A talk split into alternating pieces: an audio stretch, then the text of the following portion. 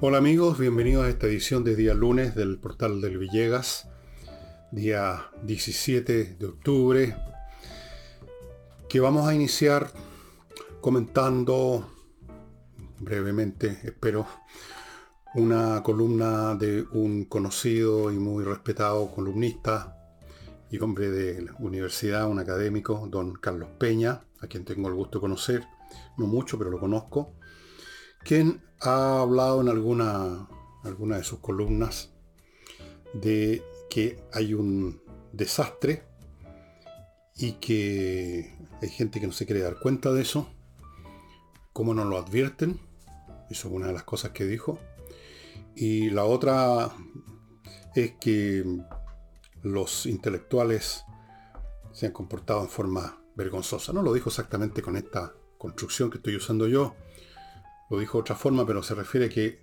el mundo académico, intelectual, los intelectuales, todo eso, se han, han sido realmente... no han cumplido su papel, que el papel supuestamente de pensar de examinar las cosas según su mérito y no sumarse a las barras bravas, ¿no? Habla del desastre entonces, que parece que no advierten. Bueno, yo creo que esto de que parece que no advierten es una ironía de, de, Peña. Dicho sea de paso sobre esta materia, sobre esta columna, sobre lo que dice Peña y lo que yo comento sobre lo que dice Peña, subí hace un rato atrás una columna que va a estar disponible en mi página elvillegas.cl. Ahí está todo con más detalle lo que lo voy a decir ahora. Pero si usted no, tiene, no quiere darse la molestia de leerla, le cuento acá.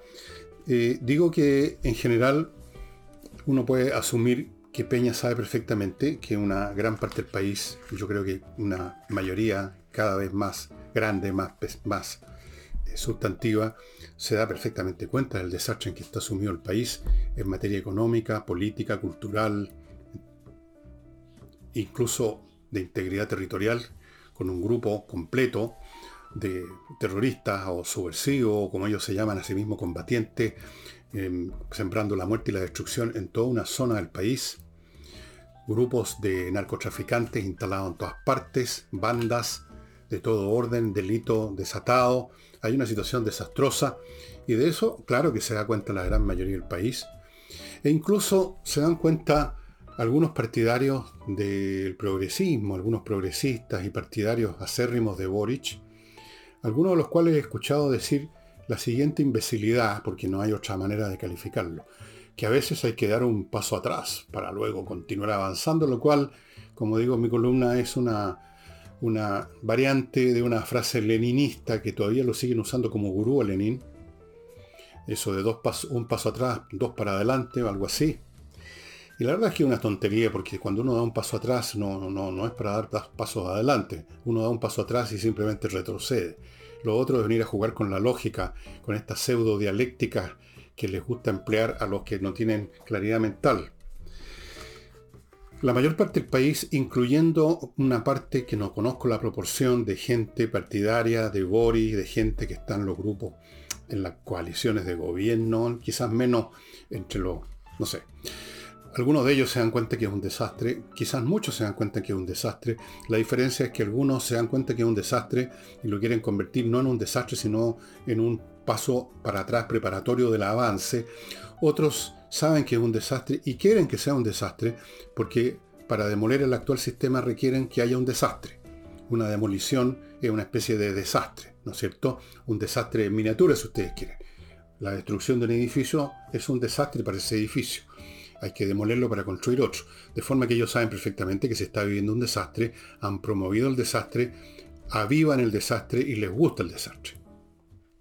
Hay otros que no quieren ver nada, que son ciegos, el militante tontón del montón que sigue siendo engañado con la palabrería huera, hueca, inane del señor presidente y otros. Pero la mayoría del país se ha dado cuenta y la mayoría del país está en una postura de espera de que esto de algún modo se resuelva. Hay un creciente malestar que se está insinuando a todo nivel. Lo que escribió Peña, que yo entiendo que es un hombre más o menos de sensibilidades, por lo menos de centro izquierda, creo, me imagino y entiendo que un hombre que votó por Boris, que votó a prueba, que votó todas esas cosas, no estoy seguro, estoy haciendo una suposición. Y el hecho que escriba esto, el hecho que escriba esta columna, no deja de significar que hay un cambio en él. Estoy asumiendo, por supuesto puedo estar equivocado en todo lo que digo respecto a una persona con la cual no he hablado. Pero puedo asumir que es así. Pero se ve en, en muchos ámbitos. Personas que uno conoce, que eran de izquierda furibundo y que votaron por Boris y que, y que votaron en contra de... porque el señor Cáceres un nazi, que metido en esa, en esa fantasía delirante, uno lo ve ahora vacilantes, dudosos, eh, balbuceantes cuando uno les pide explicaciones, cuando uno les pregunta, ¿qué piensas ahora de lo que está ocurriendo? Luego tenemos personas como Peña, que escriben una columna como la que conté. Uno lo detecta en distintos ámbitos, en el ámbito político, desde luego. Todas estas personas de la democracia cristiana que terminaron literalmente saliéndose de la democracia cristiana, uno imagina que en su momento votaron por Boric. Que en su momento votaron a prueba. No todos, pero algunos de los que se están ya ahora en una postura distinta. En distintos ámbitos, incluso en el ámbito más capturado por la izquierda el más obsecuente con la izquierda, con Boric y el progresismo que es los medios de comunicación. Me refiero a su personal básicamente. También uno observa todavía en forma muy puntual, muy esporádica, algunos elementos que empiezan a plantear las cosas de otra manera, por lo menos empiezan a quedarse callados. Empiezan a ser un poquito más críticos empiezan a hacer preguntas. Fíjense ustedes, en vez de, en vez de, brindarle oraciones al progresismo, empiezan a hacer algunas preguntas con temor todavía, con, con dificultades, un poco recañadiente, porque siguen teniendo un corazón palpitante con la izquierda. Pero de mil maneras, en distintos grados, uno observa un creciente malestar que, como les digo, se insinúa por todas partes un malestar que tiene varios componentes. Miedo a lo que viene, miedo al futuro, y no me refiero al año 3000, al futuro inmediato. Desconfianza, aunque no lo digan, en la persona de Boric, a quien han visto inevitablemente decir una cosa un día y luego la contraria al siguiente, lo han visto cantinflear, lo han visto mentir, lo han visto, lo han visto en todas sus posturas de saltimbanque político, están desconfiando de él están empezando a tener angustia porque no saben cómo va a terminar esto. Y hay otros que quieren que termine de ciertas maneras que yo no, no comparto, por supuesto. Y existen aquellos que en su obsecación por mantener vigente el proyecto de Boris y su coalición, andan viendo amenazas por todas partes y acusan a un comentarista de la radio que está promoviendo la sedición, cuando hizo exactamente lo contrario, me refiero a Chicho Irane, está en un programa de radio, un auditor le dice si él piensa, no me acuerdo la pregunta exacta, pero algo así como poniendo en el, primer plano de las cosas un golpe militar, si cree él que va a venir, si debiera venir, una cosa así. Y Chicho Irane dice, es prácticamente imposible. Y sin embargo ese prácticamente imposible es interpretado por estos por estas mentes furiosas, por, por estas furias, como una incitación a la sedición, cuando es exactamente lo contrario. Pero eso mismo, esa interpretación rabiosa, gratuita, caprichosa, maliciosa, no las conoceré yo. He sido blanco de ellos toda mi vida. O sea, no toda mi vida, sobre todo los últimos años. Eso también es una muestra de una incomodidad con lo que está pasando. Cuando uno está en un proyecto, en una iniciativa, de, lo que sea, que le va bien, victoriosa, todo sonríe a futuro, uno se encoge de hombro con lo que digan los demás. Uno está tranquilo a caballos de este caballo que va ganando la carrera. Uno está cómodo. Cuando se pone, cuando se pone todo en duda, cuando empiezan las vacilaciones, cuando empiezan los temores, es que ahí los tipos se ponen quisquillosos y empiezan a buscar saboteadores, agentes del imperialismo, promotores de la sedición, por todos lados. Es un signo también, un signo multiplicado por menos uno, pero es un signo. Yo creo que esto, ¿qué significa? ¿En qué se va a traducir políticamente esto? No lo tengo, no lo tengo claro. Uno puede, por supuesto, enumerar una serie de escenarios, pero ¿cuál va a ser el que el país tome? ¿Va a ser posible? ¿Es uno de esos escenarios el que se consolide Boric haciendo lo que ahora hace? Eso es imposible. No se puede consolidar aquello que por, por su propia naturaleza implica no consolidación. Aquello que por su propia naturaleza implica que no tiene sustento va a tener que desembocar en una cosa u otra. En este momento está en una especie de limbo. Hace una cosa o dice que va a hacer una cosa, luego dice que va a hacer otra, y al final no hace ninguna. Giras, no se concreta, no se materializa todavía lo que querría hacer. No se materializó la proposición constitucional que en la derrota lo dejó muy deprimido. Esa fue la razón de que tuvo que ir a un centro de atención para esas materias. ¿Por cuál de los posibles, posibles vías este limbo, de este limbo va a salir Boris y su gobierno? ¿Va a romper va a quemar las naves y decir al diablo con la constitución, al diablo con las leyes, al diablo con el Congreso, al diablo con todo, y empiezo a gobernar por decreto para imponer esto, esto y lo demás allá, porque eso es necesario, hay que ponerle la inyección a este país estúpido que no entiende nada, que vota contra la proposición, así que echémosle para adelante, compañeros. Ese podría ser un camino, digamos, como escenario es posible. Otro camino es que trate de mantenerse en este limbo, en esta cosa insustancial que no es ni chicha ni limonada, pero que por sí mismo ya está generando enormes daños económicos. Pero como les digo, eso es imposible. Por su propia naturaleza es una situación que tiene que decantar de un modo u otro. Va a decantar en el sentido de que va a inclinarse finalmente por una postura de eso que llaman de izquierda democrática o socialdemócrata y va a ir dejando de lado al Frente Amplio y al Partido Comunista. Es un escenario posible, pero muy improbable. Y hay otros escenarios también, pero no sé cuáles podrían ser, pero deben haber otros escenarios. No sabemos por dónde va a desembocar las cosas. Todo depende, creo, por lo menos para algunos de estos escenarios, para que se desemboquen algunos de ellos, si hay o no una crisis mayúscula, una crisis mucho mayor que la del 18 de octubre del año 19, una crisis fenomenal en un plano, puede ser en la macrozona sur, una serie de atentados terroristas en las ciudades con muerte de gente, un ataque a personalidades del gobierno o de la oposición. Algo muy cototudo, pero mucho, para que quizás se genere este escenario o aquel otro, para que se, las cosas cuajen de alguna manera. Pero no sabemos. La historia no. En el mejor de los casos nos puede ofrecer escenarios posibles o probables, pero no nos dice por dónde los eventos históricos concretos, que son los que determinan el día a día, por dónde se va a apear la cosa. Antes de seguir amigos, permítanme hacerme cargo del primer bloque comercial.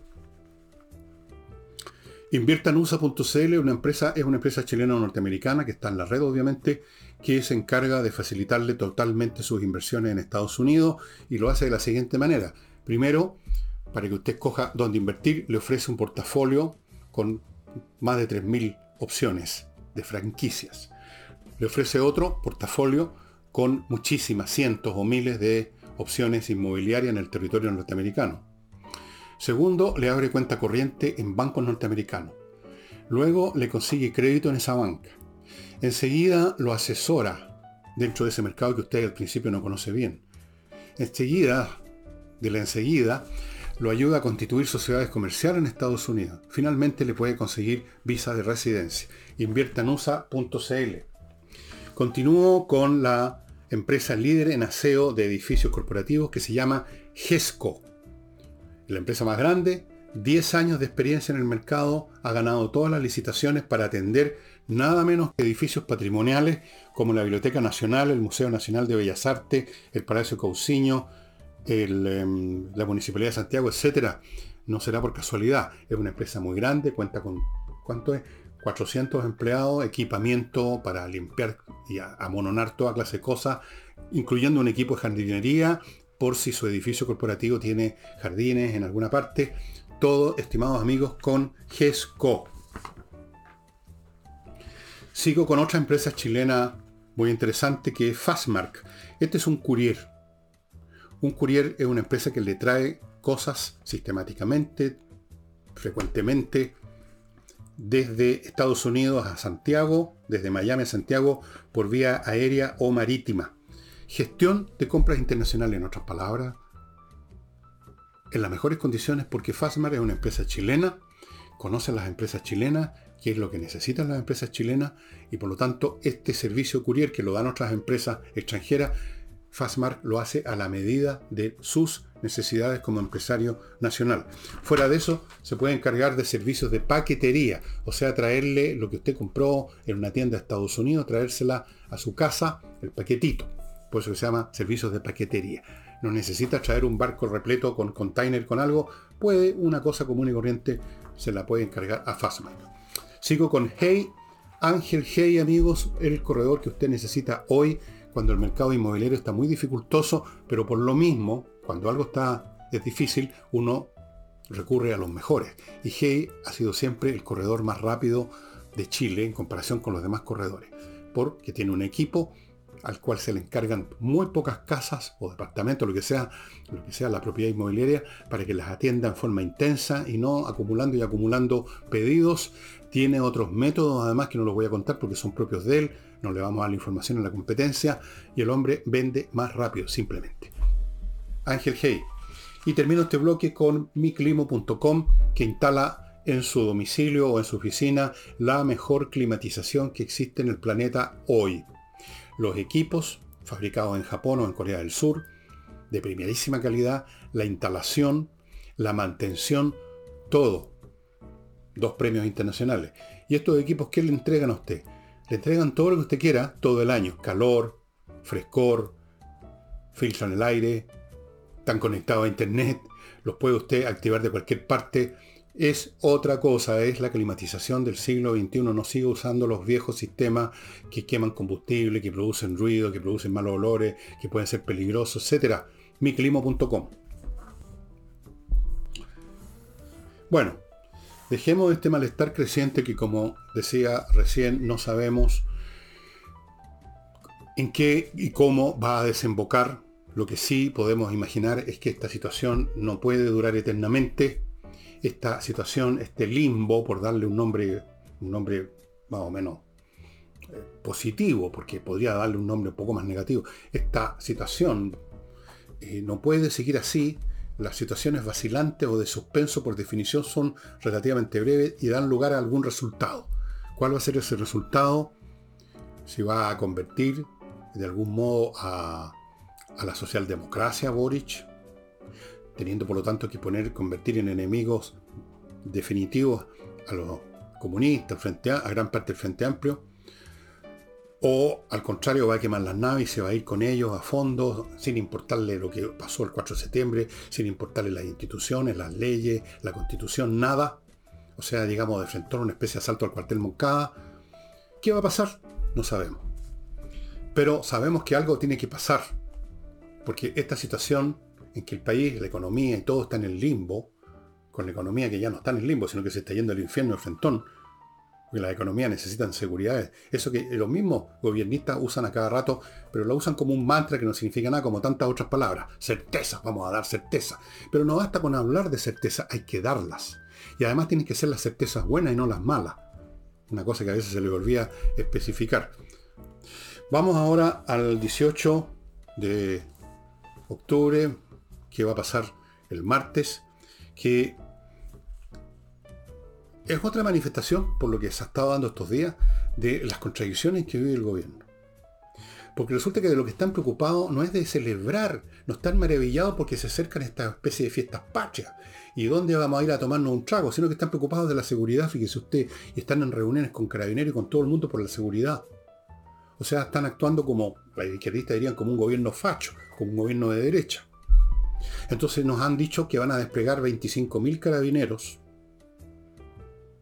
Pero al mismo tiempo, y aquí está la contradicción, mientras hablan de seguridad, mientras se preocupan del despliegue carabinero, el señor, eh, ellos, el señor Monsalve y otros, hablan de que hay que conmemorar esto en forma tranquila.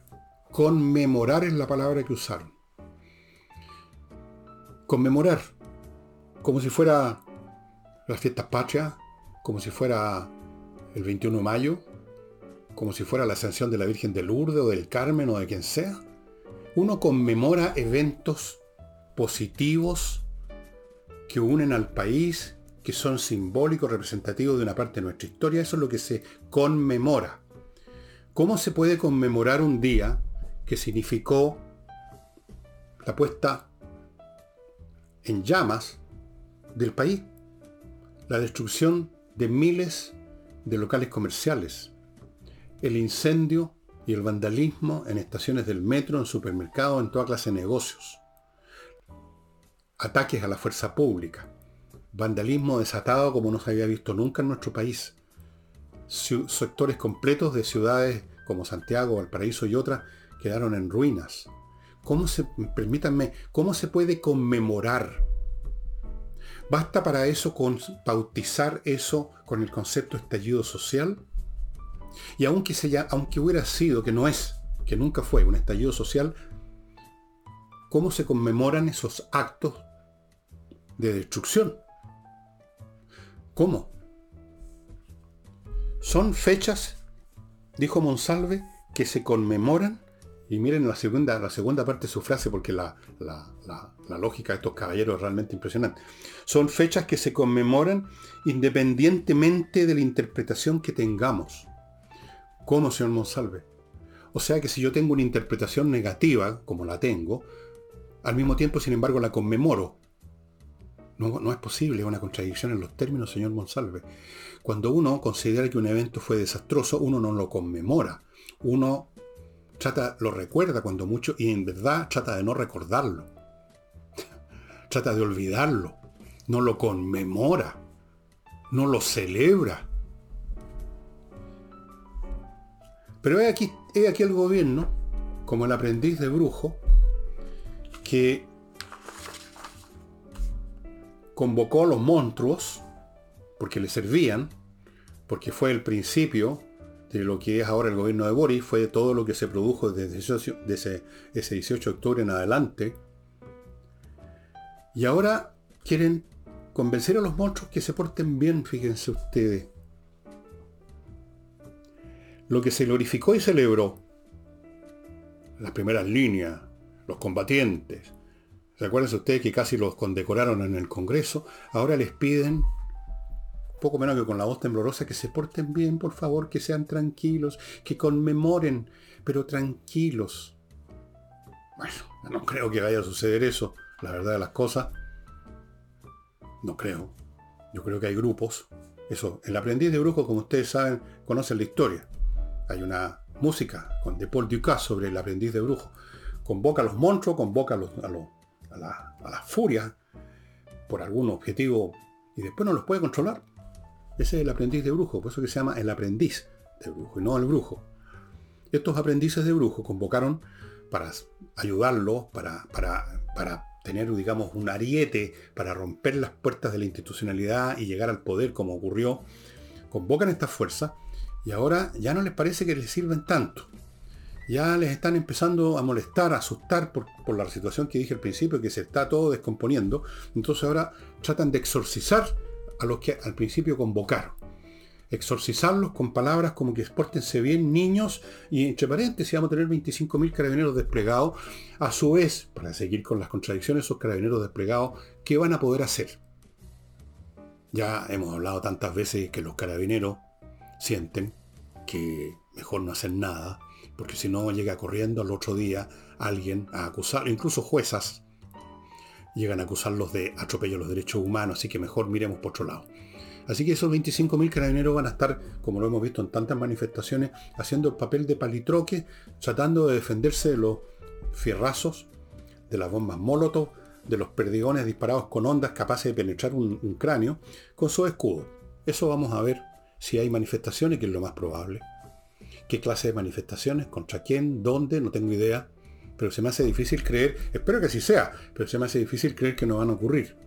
Pero aquí lo que quería destacar era esta posición ambigua del gobierno, que resulta de la ambigüedad de, de, toda la situación, de las contradicciones internas entre sus idearios, por lo demás muy confusos y ambiguos, y su necesidad de que no se les caiga, digamos que no se les caiga el piso debajo de los pies,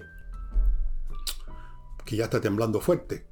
Entonces están en esto, que conmemoren bien, pero pues conmemoren, pero, pero no con paz, pero van a haber 25.000 carabineros que van a restablecer, mantener el orden preventivamente. ¿Qué significa preventivamente?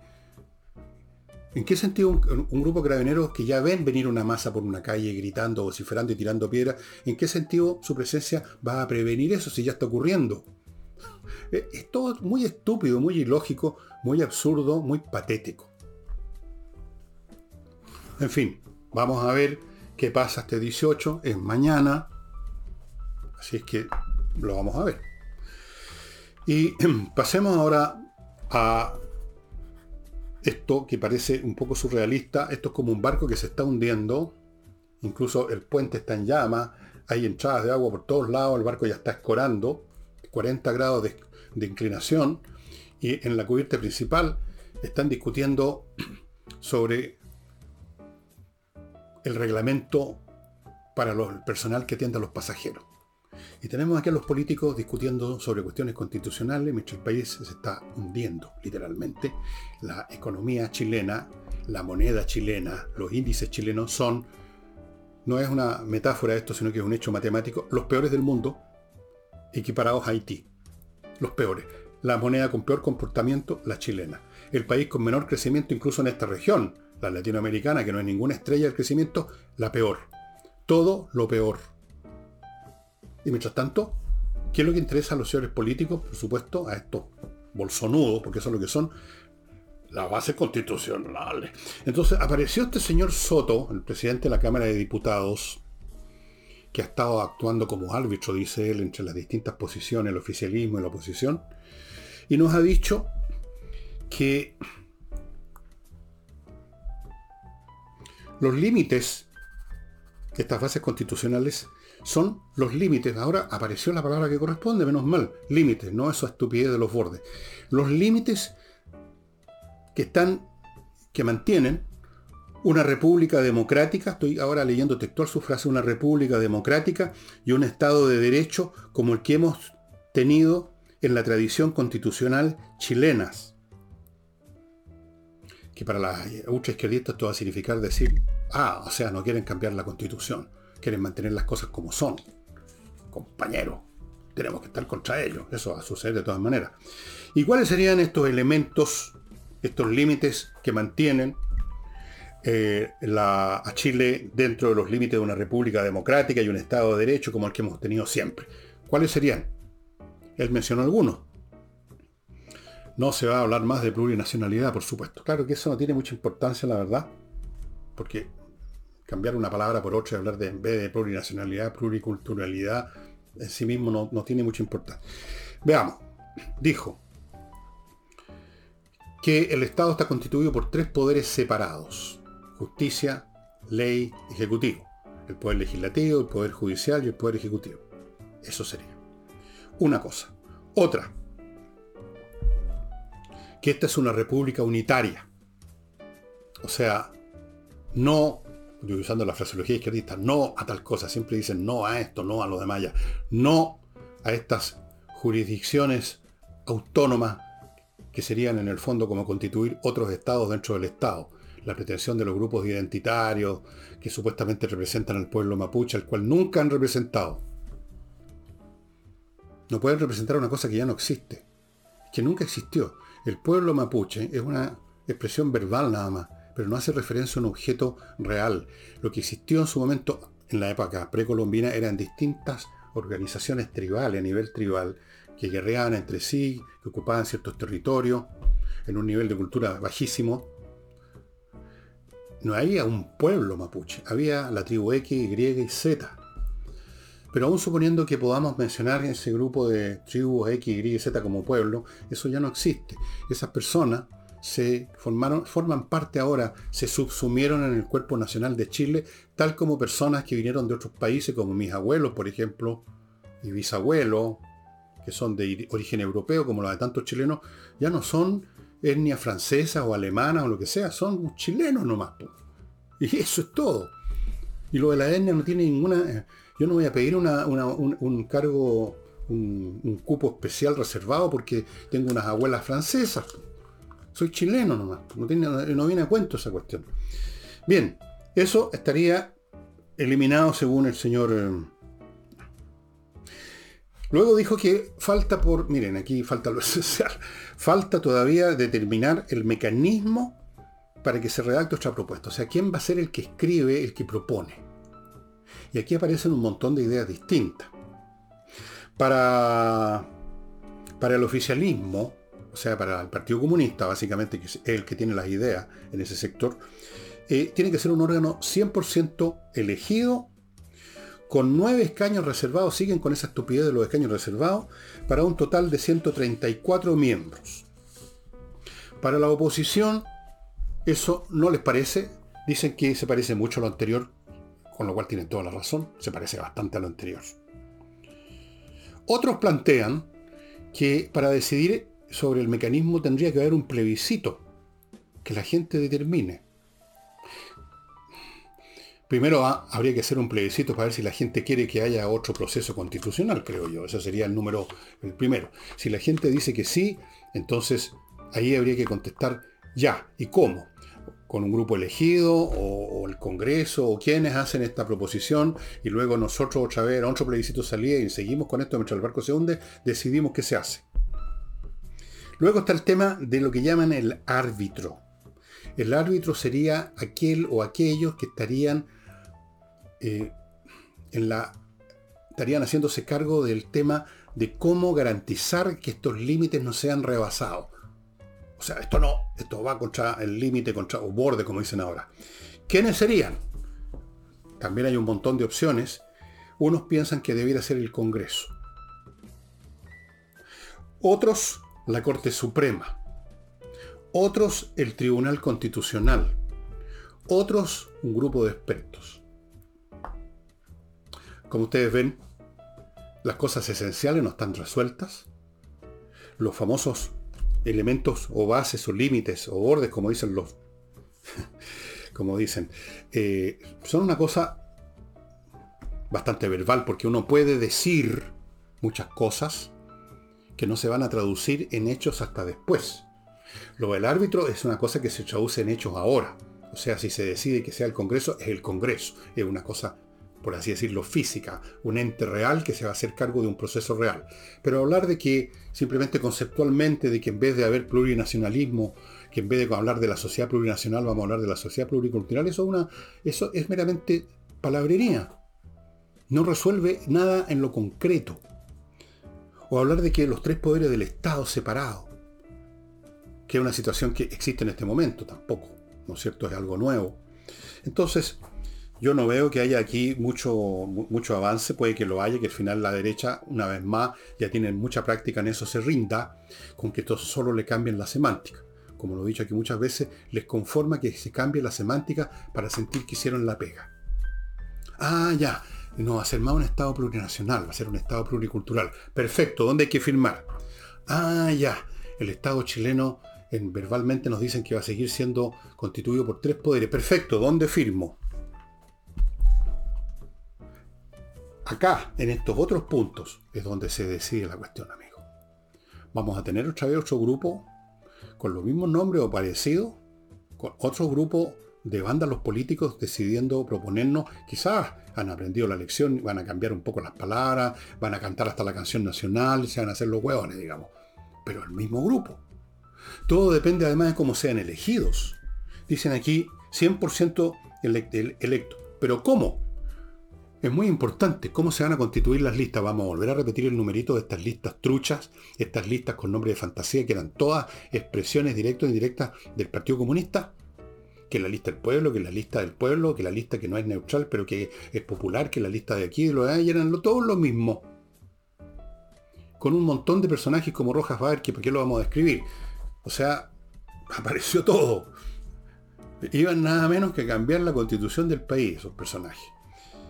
Entonces, si no se decide, en primer lugar, si va a haber o no va a haber un nuevo proceso, ¿qué es lo que debiera decir? Eso sí, en un plebiscito de entrada, sería si va a haber entrada o no. Y enseguida, ¿qué va a ser el, cuál va a ser el mecanismo para elegir a estas personas? Esas son las cosas decisivas. No la palabrería que nos está diciendo el señor Soto. Bien. Vamos, estimados amigos, a otro bloque kmmillas.cl, un sitio en la internet donde usted llega con sus millas acumuladas por sus vuelos y se las vende. Punto. Súper simple. Usted verá si le parece bien el precio, usted no está obligado a vender, probablemente va a hacerlo porque los precios son buenos, probablemente va a hacerlo además porque no va a ocupar esas millas, o porque sabe, como ya le he explicado, que las empresas aéreas las eliminan de repente esas millas. Pero en todo caso, vaya a KM Millas y vea usted mismo. Continúo con actualizaturreglamento.cl un sitio de internet con profesionales dedicados a hacer una tarea que no es tan sencilla como algunos creen, que es poner el reglamento de su condominio, de su edificio, en una relación armónica con la nueva ley que rige estas materias. Esto no es sencillo, porque si, no, si fuera sencillo no existiría un grupo especial que se formó para hacer esa tarea, que es los que están en actualizaturreglamento.cl. Esta actualización es obligatoria. Le sugiero que entre ya en contacto si usted es administrador, si usted forma parte del comité de administración, salgan de este problema, no esperen al último minuto, no esperen las sanciones y resuelvan el tema. Y a propósito de abogados, salinasyojeda.cl es el sitio donde usted va a contactar el buffet de Salinas y Ojeda, que son especialistas en temas civiles. Les he dado muchas veces el ejemplo de los divorcios, de las herencias, pero hay muchísimos más. Los temas civiles son la mayoría de los temas que tienen que enfrentar las personas comunes y corrientes, que no han matado a nadie, o que no están vinculadas a un tema laboral, a un dirigente sindical, qué sé yo. Si usted es una persona común y corriente que tiene un tema civil, tiene una, una disputa, un pleito, póngase en manos de los mejores especialistas en ese tema para no tener problemas. Perder un juicio es muy complicado porque si usted o lo perdió y lo aceptó la derrota y tiene que perder, pierde plata, pierde que sea qué cosa, o tiene que iniciar un nuevo proceso, viene a, tratar de ir a otra corte, apela, el cuento nunca acabar. Póngase en manos de Salinas y Ojeda y tenga la seguridad que va a tener muchas más probabilidades de ganar su caso.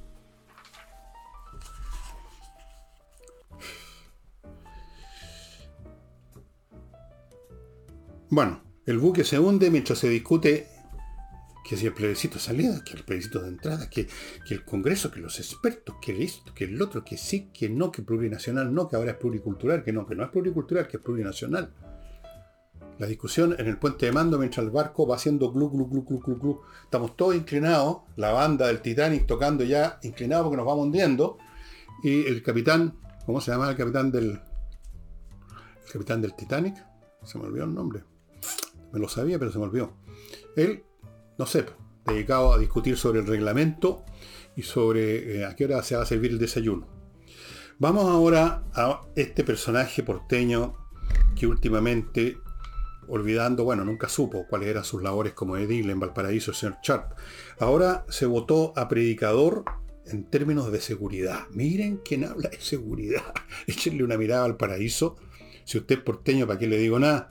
Y Sharp hablando de seguridad. Esto es como el diablo vendiendo cruces.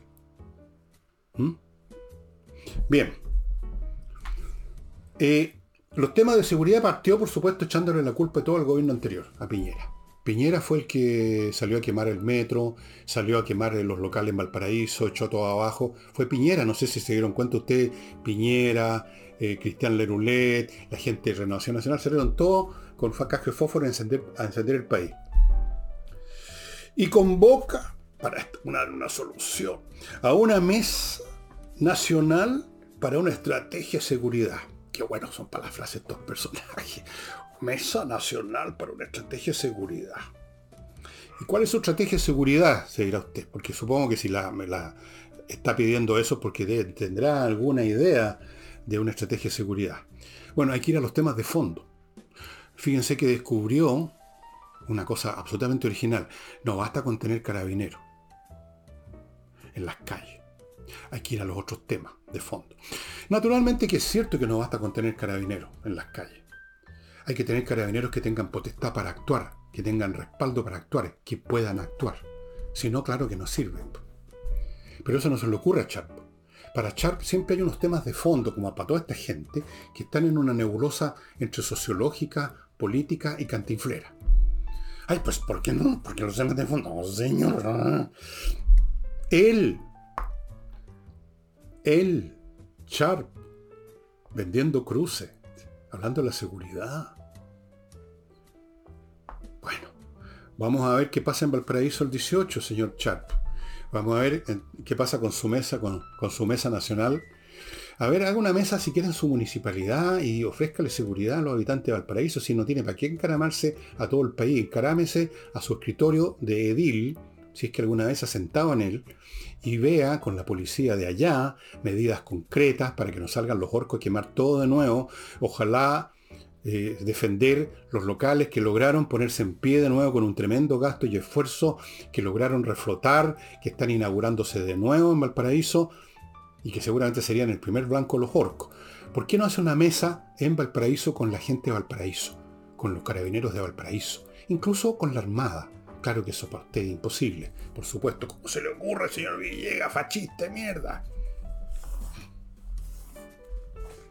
Em, sigamos con la, a propósito de carabineros. Una reunión, una reunión entre el señor ministro de Economía, el señor Grau, la señora Orellana, que es otra persona, personaje del gobierno, con el general director de Carabineros, general Yáñez. Y esto fue, aquí otra vez, otra demostración de esta ambigüedad. Resulta que tanto Grau como Orellana en su momento abrieron la sanguchera con ese mecanismo en el que han caído tantos incautos, que es Twitter. Dicen una cosa hace un año atrás, hace cinco años, a veces hace diez años atrás, y ahí están los Twitter, y los reflotan los exhuman de sus tumbas digitales y aquí aparece el señor Grau y el señor Arellana diciendo cuánto se le ocurrió contra los pacos de mierda o pacos culeados o el lenguaje que hayan usado. Y creo que estoy usando el lenguaje que usaron. Pero si no, perdón, perdón, perdón. Pacos que, que incorrectos. Ya, supongamos que dijo eso. Entonces fueron a, decir que, ya no, no, si no, si no, ya no pensamos así, ¿cómo se le ocurre? Son cosas, son cosas de, de son pecados de juventud, ahora somos, somos ministros, somos autoridades de gobierno, yañez, queremos que haya seguridad, queremos coordinar, decían todas esas cosas. Mientras tanto, el general Yáñez también se lanzó una tirada de cosas amorosas, que la coordinación, que todos queremos la paz y la tranquilidad. y uno se pregunta, ¿quién de los dos lados? ¿El general Yañez o el señor Grau con la señora Orellana? ¿Quién de los dos lados fue más hipócrita que el otro? ¿Cuál fue el más hipócrita? ¿Cuál fue el que dijo más cosas que no piensa y que no siente? Pregunta para la casa. ¿Qué piensan ustedes? ¿Quién fue más hipócrita? ¿Grau y Orellana que ahora no, señor, pues no, ahora no pensamos así. O el señor Yáñez hablando feliz de que todos colaboramos y nos coordinamos porque queremos la paz y la tranquilidad. Ahora yo no sé si con Yáñez y con otros directores que han habido carabineros es un tema de hipocresía o es un tema de pleitesía que es distinto. Porque la hipocresía supone que uno tiene una postura y expresa otra. Pero eso significa que uno tiene una postura propia, solo que la disimula y dice otra cosa. Hay una, un doble, hay un doble estándar. Lo que yo creo, lo que yo pienso, lo que yo quiero, pero lo que digo. En la pleitesía no está claro si hay una postura propia, lo que está claro es que hay un acto de, de subordinación quizás de humillación, de adoración de otro, y uno no puede saber si hay detrás de eso hipocresía porque piensa y siente otra cosa, o no hay nada, sino que la pleitesía en sí, el afán de abuenarse para seguir en la pega. No sé. Yo me imagino que los, carabineros los harán mejor que yo, conocerán mejor que yo a Yañez, qué es lo que hay en el alma de ese hombre. Yo, yo lo que sí entiendo, por lo que he hablado con gente, es que mm, muchos oficiales, no solamente el carabinero raso, sino que muchos oficiales, hasta bastante arriba en el escalafón, no se sienten muy a gusto, digamos, con las autoridades que, porque son elegidas por el gobierno esas autoridades, de las ternas o, las quinas que les presenten para nombrar a un director y a todos los altos cargos carabineros, los gobiernos eligen los que sean más cercanos a su corazón, por supuesto. Bueno, está bien, dejémoslo ahí. Esta es otra cosa, como dicen los periodistas, que es una noticia en marcha. Vamos a ver, todo va a verse este 18 de octubre. Algunas cosas por lo menos se van a revelar ahí, forzadas por los hechos que veamos, si es que los vemos. Yo espero que no veamos nada, que sea una jornada en paz y que los que quieran conmemorar vayan a hacer el numerito, de prender unas velitas aquí y allá y que no pase nada. Pero si pasa algo más, ahí vamos a ver en qué se traducen todas estas, estas piruetas, mota, todo esto, estos saludos, estas frases, estos gestos amorosos que se dan unos a otros. Vamos a ver, vamos a ver, estimados amigos. Em,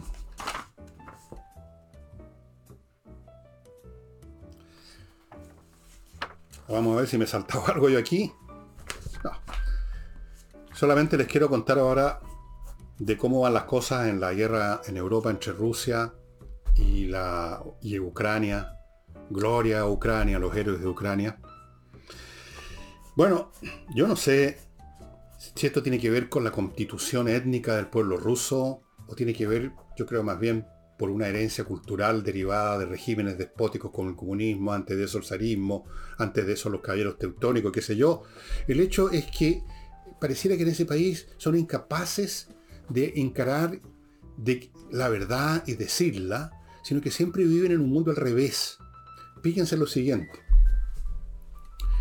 Los ucranianos dispararon un misil, estos misiles de, gran precisión, un IMAX, contra un edificio donde estaba, o estaba, ya no está, la dirección administrativa de Crimea, o sea, de, este, de esta región de Ucrania que hace, ¿hace cuánto? Hace ocho años la tomaron los rusos se la tomaron, la invadieron, se, apoderaron de ella, instalaron su gobierno y en ese edificio estaba, funcionaba el personal administrativo, los jefes, el, qué sé yo, del gobierno ruso. O sea, es un enemigo. En ese edificio había un enemigo. Lo bombardearon, lo destruyeron. Parece que no, no hubo bajas, lo destruyeron porque quizás lo hicieron una hora en que no había nadie, no quisieron matar a nadie. No sé los detalles. Pero si mataron o no mataron, estamos en una guerra. Un proyectil lanzado contra un blanco militar preciso. ¿Cómo lo califican los rusos? ¿Cómo lo califican? Como un acto terrorista. Y lo califican como un acto terrorista en el mismo momento en que todas las noches están disparando cientos de cohetes, de misiles y de estos drones suicidas que adquirieron en Irán, gran nación democrática por cierto, al tuntún. Han muerto ya, no sé, no conozco el número en este momento, pero estamos hablando ya más de, de ser cerca de 100 o más personas que han muerto en Ucrania, porque estos, estos proyectiles son disparados contra casas, contra colegios, contra edificios donde vive gente. Eso no es un acto terrorista, fíjese, pero si le disparan un misil a un edificio administrativo donde está el enemigo, enemigo que se convirtió en enemigo por acción de los rusos, no por, no por gusto de los ucranianos, eso es terrorismo. Lo del puente, que todavía no está claro cómo se le hizo se le dañó, ya eso parece que lo repararon. Terrorismo. El país que agrede a otro, que destruye, no sé si han visto las fotos, por favor véanlas, los videos, que han destruido, han aplanado ciudades completas, villas, que han matado, que han torturado, que han ejecutado y reclaman de terrorismo. ¿Qué les parece a usted el doble estándar, el doble hablar orwelliano? ¿Se acuerdan de ese libro de George Orwell, 1984, donde el Ministerio de Guerra se llamaba Ministerio de la Paz, todo al revés. Muy interesante. Algún día los tratadistas dirán si este era un tema que lo traían en la sangre los rusos, yo no creo que en la sangre se traiga muchas cosas, menos de ciertas conductas. Si esto es un tema cultural, lo más probable, una, una, región del mundo siempre bajo el mandato, siempre bajo la bota de déspotas. ¿Cuánto duró la democracia en Rusia cuando cayó el régimen soviético?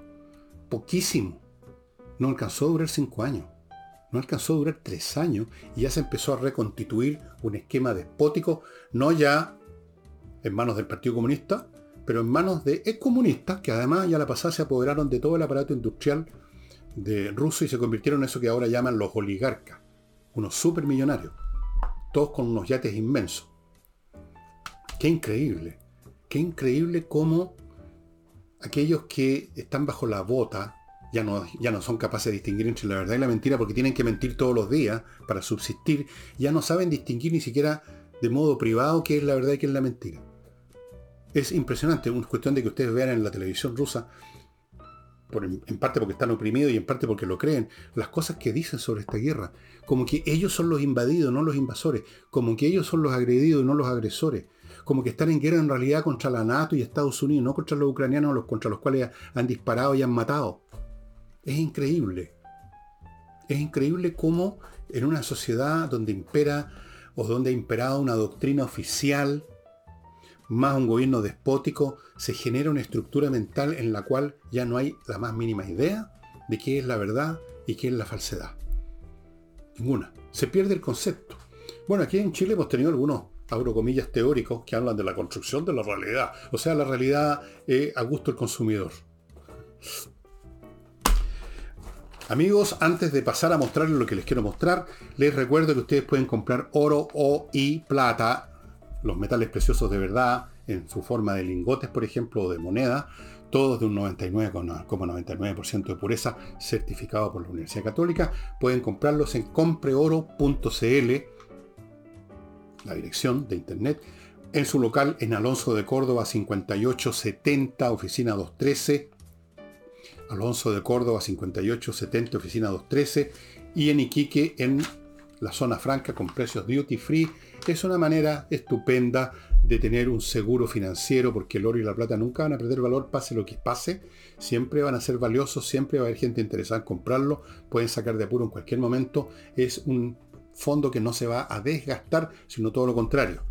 Continúo con Patricia Stoker, un buffet de abogados encargado, dedicado a registrar marcas e invenciones en Chile y en el extranjero, a conservar esas inscripciones, a renovarlas, a defenderlas y hacer todo lo que usted necesita si creó una marca para una actividad nueva, un producto nuevo o inventó incluso alguna cosa.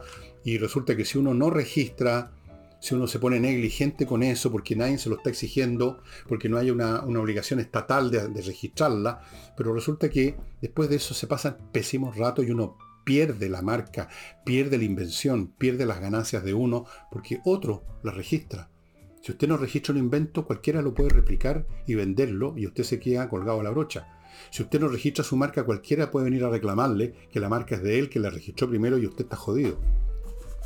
Ya, Notariospress.cl, amigos, la forma más rápida de sacar papeles notariales, porque lo hace en su computador, en su casa, en su oficina, en un ratito, en notariospress.cl. Ahí le van a pedir datos para el papel que necesita. Lo despacha, ellos hacen todo el asunto y usted va a la notaría solo a retirar el papel y firmar cosas que tiene que hacer ahí por obligación legal. Pero estamos hablando de minutos. Firmar y retirar un papel y no de horas esperando que lo atiendan. Continúo con SMF, Soluciones Masterfloor Limitada, una pyme chilena especialista en el cuidado y mantención de pisos, que está en esto desde el año 2001. Productos para alfombras, pisos de madera, o sea, parquet, piso flotante, de cerámico, piedra pizarra, porcelanato, mármole, todo, todo lo relacionado con el piso para que esté en buenas condiciones y hermoso. SMF. Y termino con espacioajedrez.com donde se está ya empezando a, achicar el stock de tableros, piezas, relojes y todas las cosas que están aquí a unos precios ridículamente rebajados van a estar vigentes hasta la Pascua. Es compromiso de Pablo Tolosa, pero lo que no sabe ni puede comprometerse a cuánto dure ese stock, porque la gente ya está entrando en masa a comprar, aprovechar, aprovechar, aprovechar.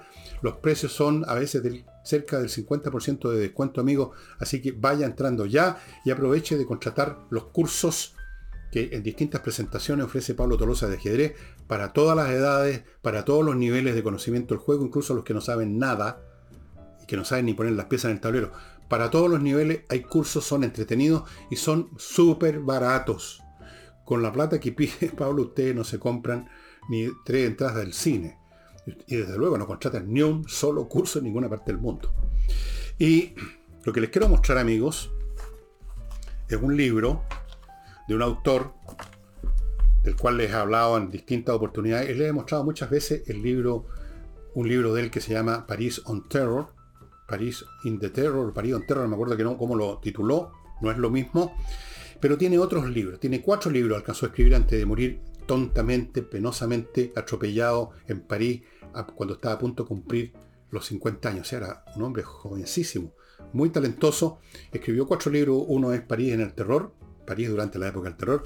Y de los otros tres les voy a mostrar uno de ellos que es súper entretenido, La amistad fatal, que tiene que ver con la amistad de María Antonieta, la reina de Francia, la esposa de Luis XVI, con el conde Fersen, que era un personal, personal, era del personal diplomático de la embajada sueca en París en esa época. Eran amigos, se dice incluso que fueron amantes, eso no está claro y en realidad importa re poco. Este fue el hombre que organizó el intento de huida de la del rey, de su señora, la María Antonieta y, otros personajes de la corte, muy poco, tratando de huir fuera de Francia cuando ya veían que la cosa estaba podrida para ellos, cuando se estaban convirtiendo en marioneta la corte, cuando se estaba convirtiendo en marioneta el rey, él quiso huir, quiso irse a Austria. Y Fersen organizó una huida que por incompetencia no de Fersen, sino que del propio Luis XVI y por estas cosas de la vida, no resultó y es como en un pueblecito que se llama Varennes, cerca ya de la frontera austríaca, los interceptaron y los trajeron de vuelta, poco menos que a patar en el popó, a París y ahí estaban jodidos. Un poco tiempo después los guillotinaron. La amistad fatal. Aquí está la historia de esa relación, de esa intriga, de cómo organizaron las cosas, de qué pasó en esta huida. Y en medio de todo eso, por supuesto, de esta historia concreta, Em, está la historia de la Revolución Francesa hasta en ese momento que estaba pasando durante la Revolución, en esa revolución, en ese momento de la Revolución, para que el rey quisiera huir. El libro súper entretenido. ¿Dónde lo encuentran? Estuve viendo en Amazon, ahí hay uno o dos ejemplares viejos que están muy caros, así que lo deseché. Fui a esta librería que se las he mencionado otras veces y una vez más voy a escribir en alguna parte que tenga por aquí, aquí. ¿Cómo se escribe esta librería? ¿Cómo se llama?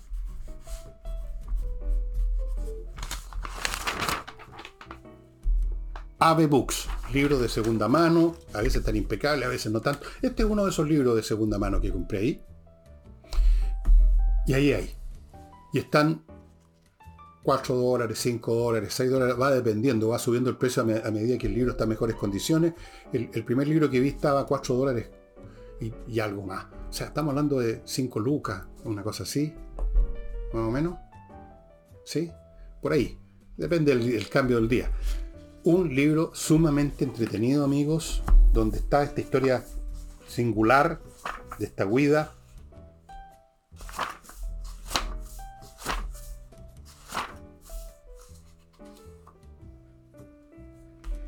empieza con esta frase. Este tipo escribía maravillosamente bien. En el invierno de 1774,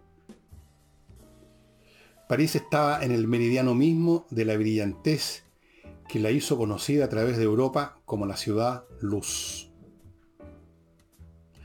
Las circunstancias se habían momentáneamente combinado para dar a la capital francesa una distinción y un tono único en su tiempo y lugar. Estamos hablando de 1774. O sea, estamos empezando aquí, empieza Loomis antes de la revolución, antes de la huida a Varennes, etc.